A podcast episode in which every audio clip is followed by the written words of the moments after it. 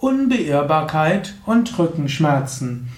Ein Eintrag im Yoga Vidya Lexikon der Tugenden, ein Vortrag im Rahmen der psychische Komponente von Rückenschmerzen Vortragsreihe. Unbeirrbarkeit. Unbeirrbarkeit hat etwas Positives, Unbeirrbarkeit hat auch etwas Negatives. Bei etwas zu bleiben, wo man weiß, es ist nicht richtig, ist die negative Unbeirrbarkeit bei etwas zu bleiben, was, ne, wo sich Hindernisse in den Weg stellen, aber wo man trotzdem irgendwo merkt, man kommt voran, das ist der positive Aspekt von Unbeirrbarkeit. Was hat jetzt Unbeirrbarkeit mit Rückenschmerzen zu tun? Unbeirrbarkeit kann bei Rückenschmerzen positive wie auch negative Aspekte haben.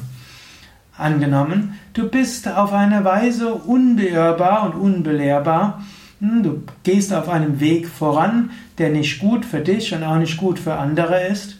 Das ist dann der negative Aspekt der Unbeirrbarkeit.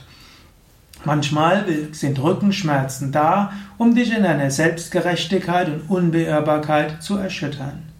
Das kannst du überlegen. Bist du vielleicht nicht ausreichend hm, flexibel? Bist du nicht ausreichend eingehend auf andere Menschen? Missachtest du die Anliegen anderer? Hast du dich vielleicht irgendwo festgefahren. Und vielleicht ist es ja so, dass die Rückenschmerzen als Funktion haben, dass du so nicht weitermachen kannst. Also Unbeirrbarkeit kann ein Hindernis sein und kann dazu führen, dass du Rückenschmerzen bekommst. Es ist wert, darüber nachzudenken. Es kann aber auch sein, dass Unbeirrbarkeit wichtig und gut ist. Man weiß zum Beispiel von der neuen Rückenschule, dass man auch nicht auf alles hören soll. Wenn du zum Beispiel ständig äh, denkst, ja, diese Bewegung könnte falsch sein, diese Bewegung könnte falsch sein, wenn ich das mache, bekomme ich Rückenschmerzen. Wenn du alles nur überlegst, welche Auswirkungen hat das auf meine Rückenschmerzen, dann wird geradezu die Aufmerksamkeit auf die Rückenschmerzen fixiert und das kann die Rückenschmerzen chronifizieren. Manchmal kann es sein, dass du sagst, ja, ich habe Rückenschmerzen, aber ich werde jetzt weitermachen. Ich werde jetzt vielleicht ein bisschen darauf eingehen, werde vielleicht mir etwas mehr Freizeit nehmen, werde ein paar mehr Yoga-Übungen machen, werde meine Yoga-Praxis anpassen an die Rückenschmerzen, werde vielleicht nicht mehr Tennis spielen, stattdessen Schwimmbad gehen, ins Schwimmbad gehen, aber insgesamt, ich lasse mich jetzt nicht von den Rückenschmerzen ganz aus meiner Bahn werfen.